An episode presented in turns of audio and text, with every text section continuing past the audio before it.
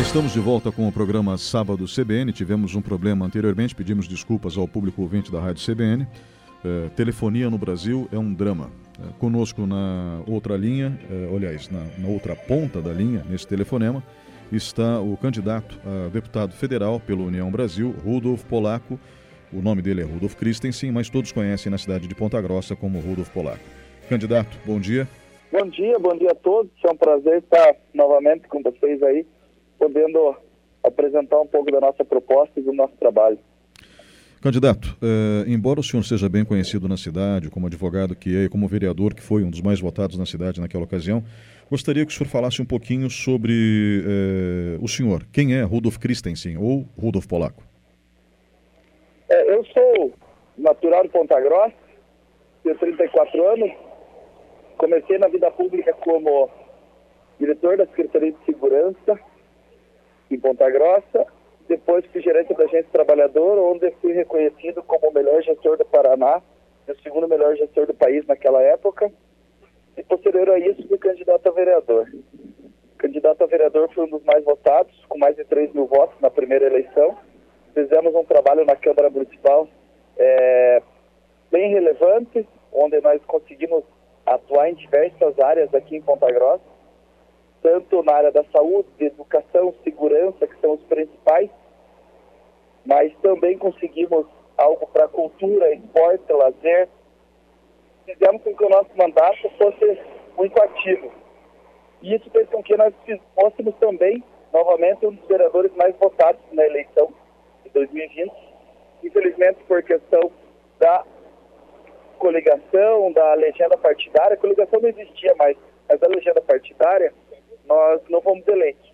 Mesmo com praticamente 3 mil votos, fazendo o dobro, o triplo dos vereadores que foram eleitos, nós não conseguimos uma cadeira na Câmara Municipal. Mesmo assim, continuamos trabalhando, fazendo o nosso trabalho da melhor maneira possível. Eu nunca deixei de advogar, de trabalhar ativamente na minha profissão, que é advogar. Também sou empresário, tenho uma loja de carros, eu acredito que política não é profissão, e sim é algo que você pode fazer para melhorar a vida das pessoas, mas você não pode ser político profissional, sim um político com competência, atuante, que você possa fazer o melhor para as pessoas, mas você tem que ter uma profissão. Você não pode é, fazer com que a política seja a sua principal profissão, mas você tem que ter, trabalhar com profissionalismo, mas não com a dependência financeira e única da política. Você tem que ser profissional em outras áreas para poder ter saber a realidade do que as pessoas precisam no cotidiano.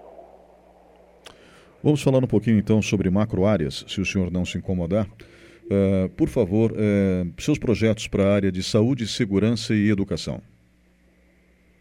É, saúde, nós sempre trabalhamos muito e vejo que, infelizmente, em Ponta Grossa, o caos que está a saúde é, é algo que não pode permanecer.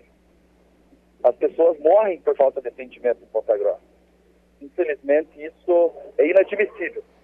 Uma cidade que tem uma arrecadação muito grande de impostos, grandes indústrias, um comércio forte, fazer com que a saúde fique da maneira que está. É, nós sempre batalhamos, queremos que através do, da Câmara Federal, numa eleição que nós estamos pleiteando, nós possamos sim trazer benefícios para a saúde, desde verbas parlamentares para renovação de postos de saúde, de, de equipamentos, mas também com uma modernização da tecnologia. Nós sabemos que a modernidade ela vem e tem vários pontos positivos.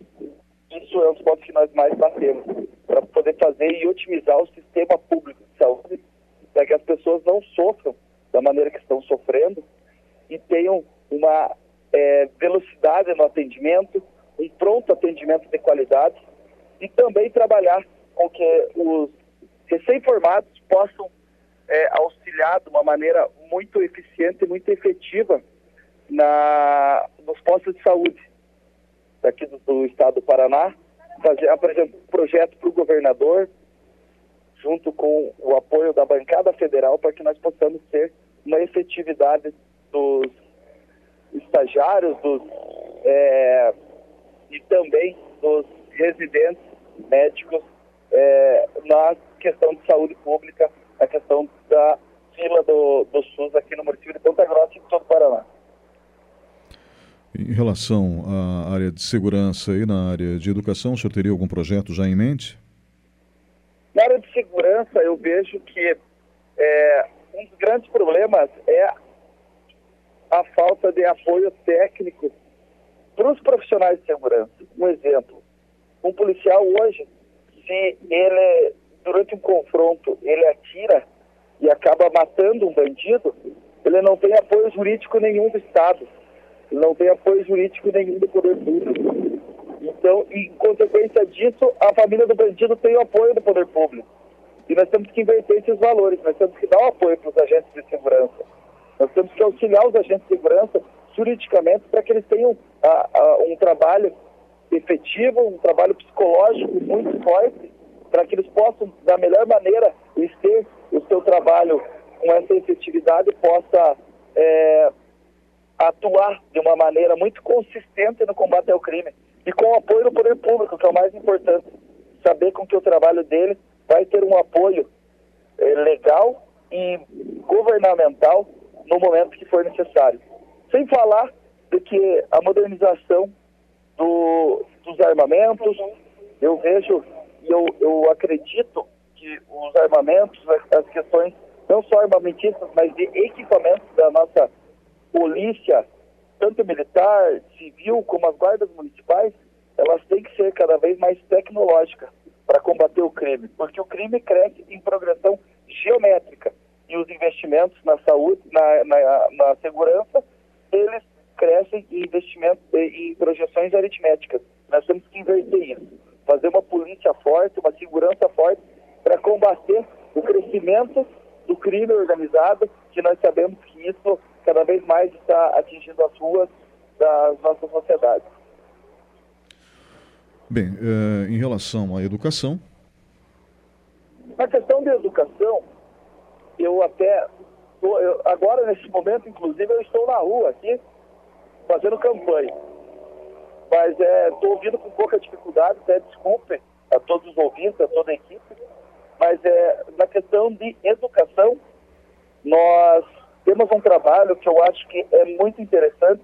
Nós possamos fazer um contraturno para os alunos do ensino médio, para que nós possamos sim é, tirar essa criança, esse adolescente das ruas e esse contraturno profissionalizante ou através do esporte. Esse incentivo para a criança ficar, para o adolescente ficar na escola, fazendo é, um, um trabalho técnico, um estudo técnico, para que possa se qualificar cada vez mais para entrar no mercado de trabalho.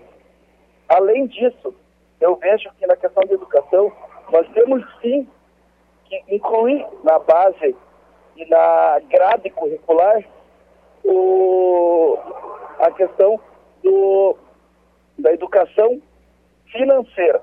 Um dos grandes problemas das pessoas estarem negativadas, com os nomes negativados é, nos cadastros de proteção ao crédito, é com que a, a, elas não têm uma consciência financeira de quanto ganha e quanto pode gastar. Isso é um problema muito sério. E quando a gente consegue fazer e efetivizar, dar uma efetividade na questão da estrutura é, na grade curricular, para que as pessoas tenham um conhecimento básico financeiro, nós poderemos sim auxiliar o dia a dia das pessoas na questão dessa educação financeira, que eu acho que é muito importante.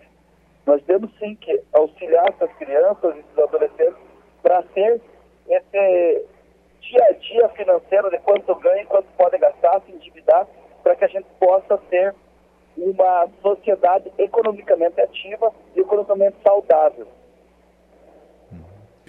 Eu gostaria também que o senhor falasse das suas propostas para uh, o agronegócio, a agricultura familiar, já que é um setor importante para a economia aqui. O agronegócio, é, ele é um dos pilares da nossa economia. Nós temos que sim ter investimento, apoio junto ao poder público para a questão de liberação de crédito para o produtor, fazer essa, essa desburocratização do poder público para que nós possamos sim angariar cada vez mais investimentos ou conseguir cada vez mais investimentos através do pequeno médio e do grande produtor.